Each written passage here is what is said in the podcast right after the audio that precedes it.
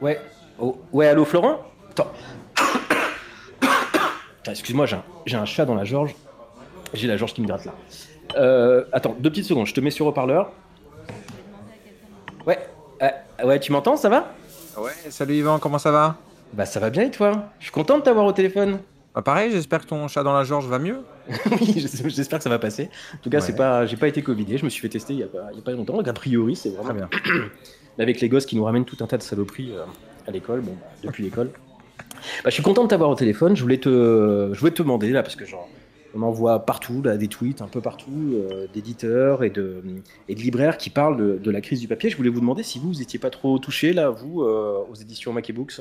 Oula, bah mon pauvre ami, on est, on est tous, on est tous touchés. Et là, ça devient euh, vraiment, vraiment problématique puisque euh, là, certains de nos imprimeurs, pour plusieurs de nos projets, nous disent écoutez, il aurait fallu vous y prendre plus tôt parce qu'on n'aura pas de papier avant. euh, le papier que vous demandez, là, on n'en aura pas avant au moins deux mois, donc on, on est un peu en panique. Là, au 1er février, ils ont encore augmenté de 10% chez certains imprimeurs qui se fournissaient à droite ou à gauche en pâte de papier. C'est Mhm. vraiment, c'est vraiment la, la cata. Honnêtement, pour les éditeurs, c'est un, c'est, je sais pas comment on peut dire, mais c'est vraiment une, une grosse crise en fait, et ça va forcément un jour se répercuter sur les prix. Pour le moment, tout le monde se retient, tout le monde se retient parce que voilà, on veut pas faire fuir les clients. Bien sûr. Mais à un moment, quand tu fais 60% d'augmentation sur le prix du papier, tu peux pas conserver tes prix de de de d'habitude. Donc euh, oui, c'est quand même euh, une grosse crise pour tout le monde. On n'est pas les seuls à être touchés. Tout le monde sera touché. Mhm. Mais euh, tout le monde attend en fait qu'il y en ait un qui dégaine pour augmenter ses prix pour suivre en fait. Ouais, d'accord, ok. Euh, en fait, moi, il y a un truc que j'aime, que comment, que j'aime bien dans ta maison d'édition, euh, avec tout ce que tu as pu, enfin tout ce que vous présentez, euh, au-delà de la crise du papier, avec, c'est qu'en fait, vous avez une diversité dans l'offre, et donc j'imagine aussi que ça impacte l'édition. C'est que toute cette diversité dans l'offre, en fait. bah, je sais pas, je trouve que c'est un truc que vous avez réussi à dépasser. Enfin, quand, quand vous avez démarré, enfin, quand tu as démarré, je trouve que vous êtes allé plus loin en fait que ce à quoi on s'attendait quand vous, tu as lancé au Books avec le volume 3. Je crois que c'était, je crois que c'était le volume 3 d'Histoire de Nintendo, si je dis pas de bêtises. Le, C'était l'anthologie du franc-poney, le tout premier, hein, bien sûr. le tout premier, d'accord, c'était l'anthologie du Franc-Bonnet. Ouais. Et il y avait plein de gens en fait qui te connaissaient, en tout cas euh, par, euh, bah, en tout cas par les ouvrages de référence que sont euh, l'histoire, l'histoire de Nintendo. Et, et aujourd'hui, en fait, vous arrivez à proposer autre chose avec des biographies, des bouquins euh, thématiques, euh, notamment la collection euh, Génération là. Mhm. Vous avez aussi du manga, des bouquins d'art graphique. Bah, tout ça, ça doit représenter un taf de malade, quoi, euh, et notamment euh, dans cette période particulière. Bah écoute, euh, tu sais, que peu importe, le, le prix du papier influence assez peu euh, finalement nos choix euh, éditoriaux. hein. On- nous, on continue de, de publier des bouquins qui nous font avant tout plaisir. Euh, et effectivement, comme tu le disais, euh, bon, la richesse de d'Omake Books et ce qui fait aussi un peu sa faiblesse, c'est qu'on a, euh, on a une identité qui, euh, qui est assez diversifiée dans le sens où on, on a dès le départ euh, touché à différentes thématiques. Alors il y avait les jeux vidéo, puisque ça c'était dans la continuité de ce que je faisais avec Pixel Love à l'époque.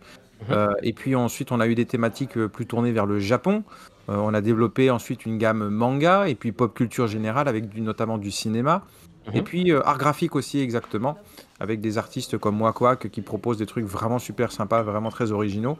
Bref, euh, on, on s'est effectivement dès le départ euh, très très diversifié. Pourquoi? Bah Parce qu'en réalité, euh, il s'avère que euh, bah, tous mes compères, tous mes comparses, mes compères, mes compa- enfin comment dire, mes concurrents, tous, enfin tu choisis le terme Ouais, ouais. que tu veux, euh, on finit aussi par se diversifier pour une raison qui est simple, c'est que quand on a commencé Pixel Love en 2007, donc ça va bientôt faire bah, 15 ans, Mhm. il n'y avait pas de littérature jeux vidéo, ça n'existait quasiment pas.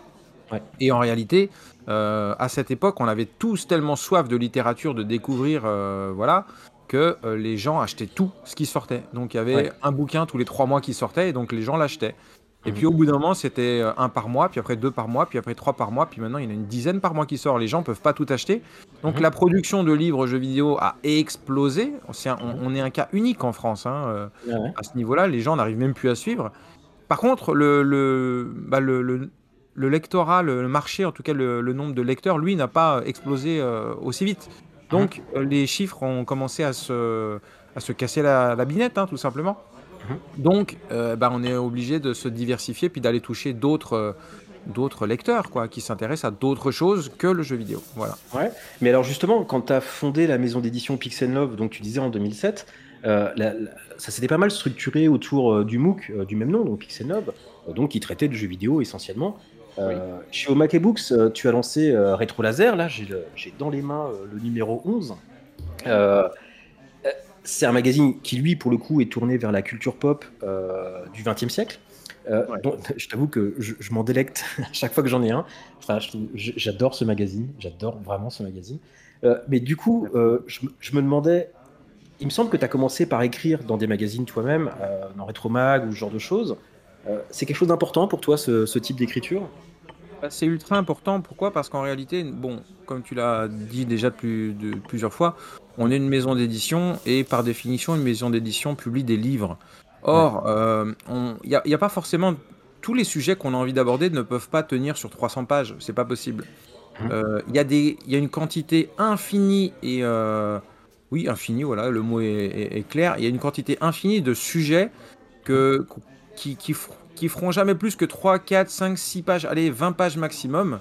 Et mmh. c'était extrêmement frustrant en fait de ne pas pouvoir partager les connaissances qu'on avait sur tel ou tel sujet euh, pour la simple et bonne raison qu'on pouvait pas en faire un livre en entier, quoi.